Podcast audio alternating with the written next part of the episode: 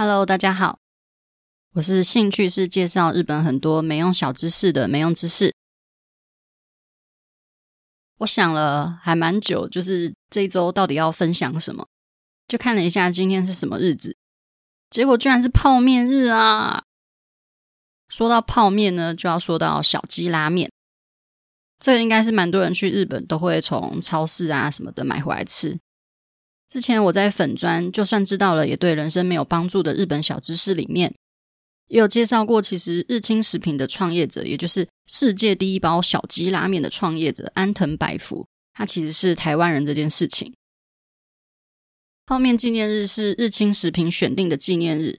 因为这一天其实也是小鸡拉面在一九五八年八月二十五号第一天贩卖的日子，距今现在已经。六十三年了，也是历史非常的悠久。不过，真要说到就是让泡面呢开始在日本出名这件事情，就一定得提到浅间山庄事件。这个浅间山庄事件蛮有名的，应该是对泡面有点喜爱的人大概都会知道的事件。浅间山庄事件发生在一九七二年二月十九号到二月二十八号，大概是长达十天左右的一个。呃，绑架事件，在当时日本有一个极左派的恐怖组织，叫做联合赤军，他绑架了浅间山庄的管理人的妻子。这一切的开端就要从前一年，也就是一九七一年的年末开始说起。当时呢，这些联合赤军为了要躲避警察的追捕，所以他们就赶快逃啊，逃到群马县的山中。就这些人呢，就开始对自己人进行一连串叫做“总瓜”的一个私刑，像是不停的否定你的人格啊，然后就是对你拳打脚踢啊、暴力相向啊，或者是就是不给他们饭吃，然后把他们丢在寒冬之中之类的。就经过这一连串的暴行，这些原本是二十九个的联合赤军团员，最后就死了十二个。那其中呢，四个人逃走，八个人被警察逮捕。剩下来的其中五个人就逃到轻井泽附近，然后就在二月十九号，他们就跑到了一间无人旅社，想说就是稍微休息一下，然后补充一下热量之类的。就呢，好死不死，居然遇到了长野县的一个机动分队，所以两边呢就开始互相的开枪厮杀。但是后来联合赤军他们就逃出来了，然后就逃到了浅间山庄。当时呢，因为管理人外出，所以他们就挟持了管理人的妻子当做人质。不过，其实那时候联合赤军他们里面这五个人就有提议说，要不要干脆就是威胁这位妻子把车子交出来，然后他们就开车逃逸就好。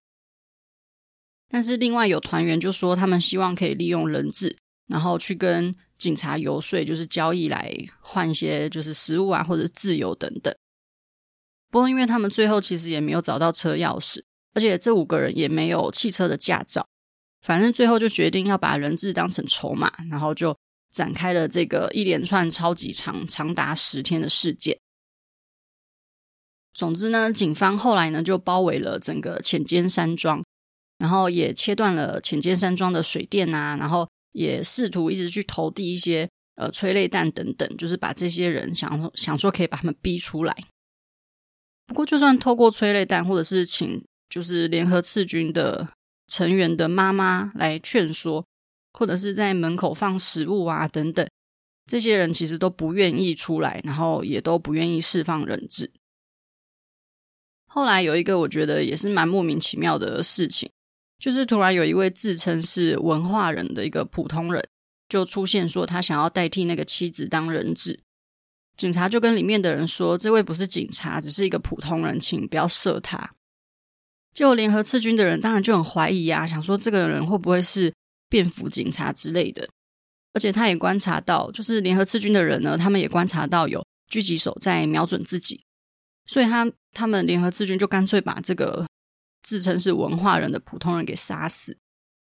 后来这个人就是脑里面就中弹，然后一直拖到三月一号才去世。这个是浅间山庄后第一位的出现的牺牲者。后来，警方他们也持续的去用亲情的攻势啊，然后刚刚提到的催泪弹啊，然后制造大量的声响，想说就是让犯人都睡不着的这样子的一个呃手段，或者是用照明弹啊、强力水柱冲破窗户玄关等等，但其实都没有一个非常显著的作用。一直拖到二月二十七号，因为这之中犯人都是透过收音机去听媒体的报道，然后来知道说现在警方进行到哪一个步骤，然后接下来警方呢要做什么事情。所以也因为这样子，后来警方跟媒体就有签订一个关于联合刺军事件的报道取材协定，才让收音机的新闻暂时不去报道关于浅见山庄的一些动态的状况。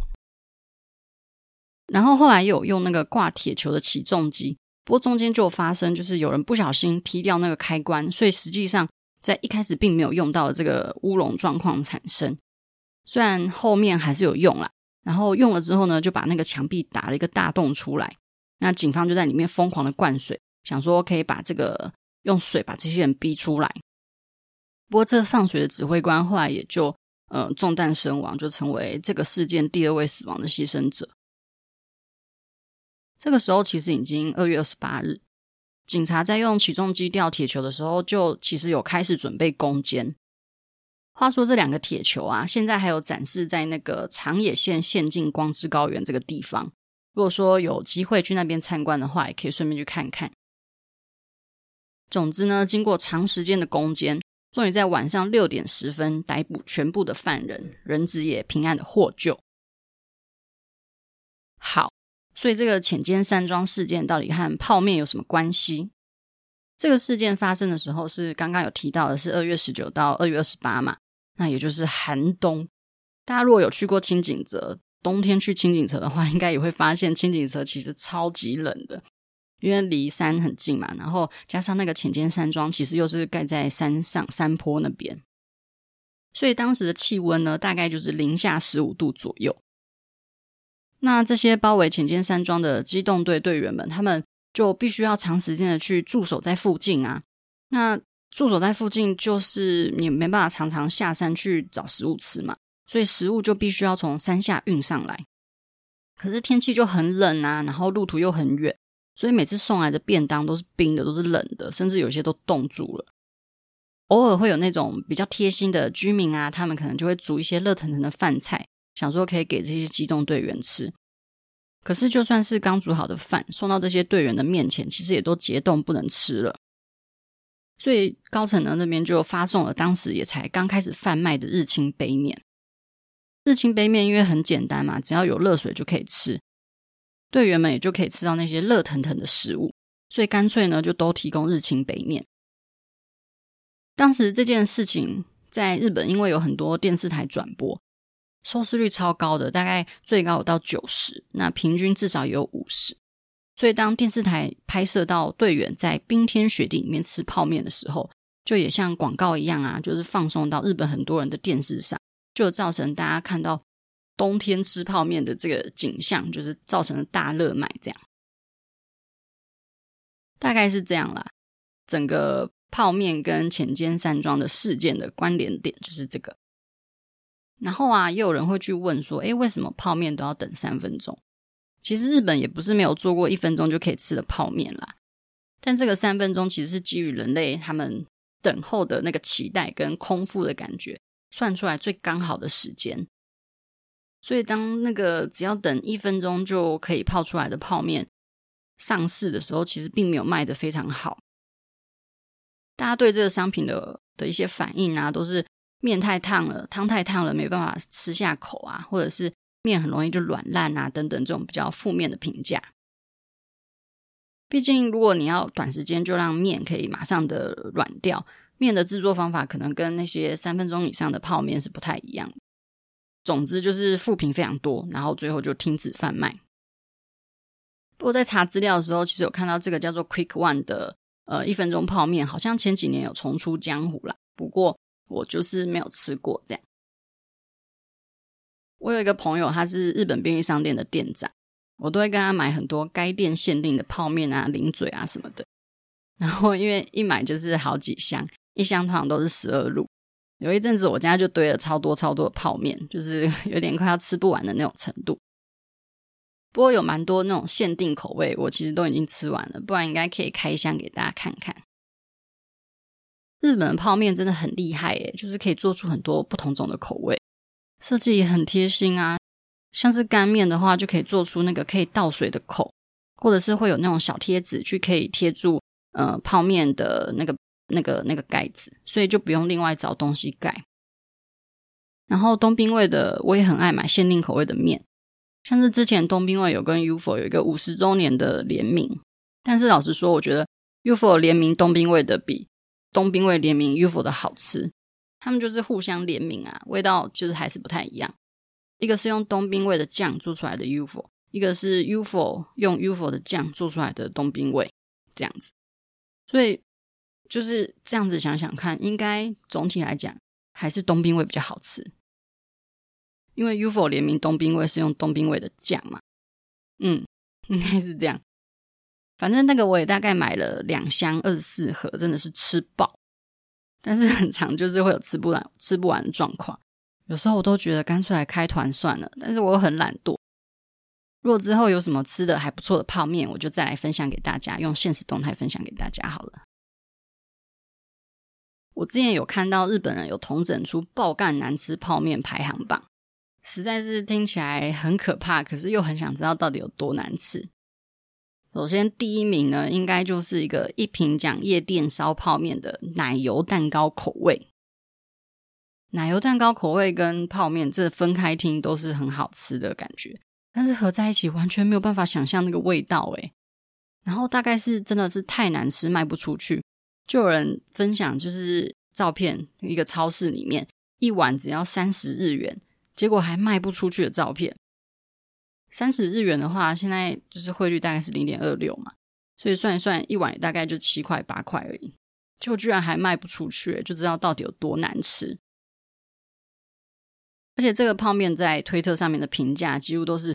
人生中没有吃过这么难吃的泡面的这种程度，反而就是让人很好奇到底有多难吃。不过既然就是卖的这么差，然后又那么难吃的话，应该是没有机会再复出了啦，有一点点可惜。我还另外查了，就是还有哪些奇怪的口味，像是东兵卫有出过甜的豆皮泡面，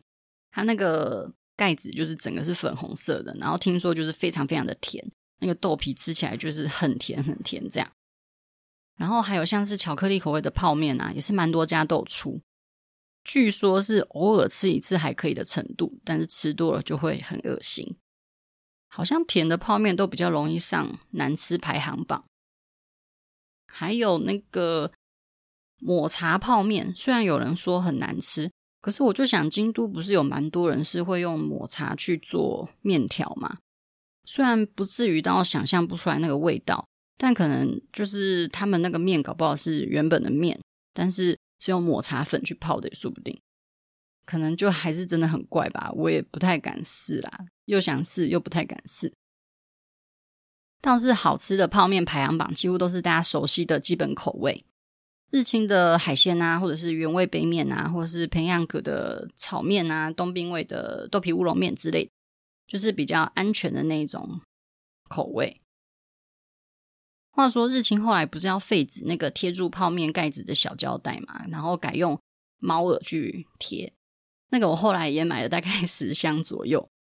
因为大家不知道有没有印象，就是那个猫耳的。盖子打开来，其实会是有一只流口水的猫的样子。然后呢，只有六趴的机会会出现厌世的狐狸脸，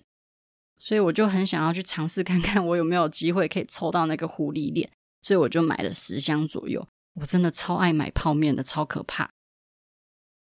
之前我还有囤日清海胆杯面，这个其实我有看到有人在就是说其实很难吃啦，但是我自己是蛮爱的。但就是我本来就很爱吃海胆，可能口味这种东西本来就见仁见智。好啦，总之今天的没用知识就介绍到这边，希望大家喜欢今天的泡面主题，也祝大家泡面纪念日快乐。那我们就下周再见喽，拜拜。